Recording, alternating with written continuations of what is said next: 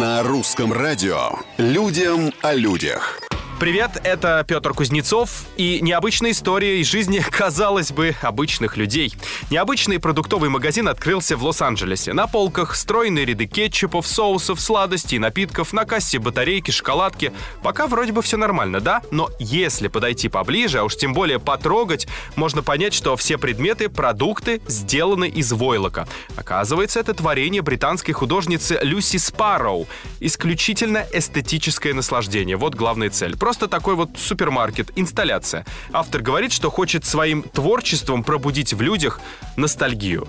Как интересно, через чувство голода, что ли, пробудить? Людям о людях. Японкам предлагают сдавать подмышки под рекламу. Подмышечные баннеры такие. Их придумала одна местная компания. Она платит 90 долларов в час девушкам, которые согласятся наклеить небольшой стикер размером 5 на 10 сантиметров. Наиболее эффективная реклама будет в поездах и метро, где людям приходится держаться за поручни.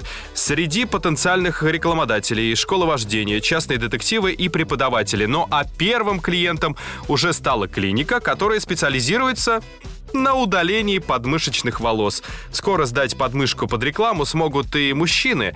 Хотя какая от них польза, если в поездах и в вагонах метро они сидят, а за поручни держатся девушки. Правда, девушки? На сегодня все. Совсем скоро новые истории и новые герои. Держитесь крепче.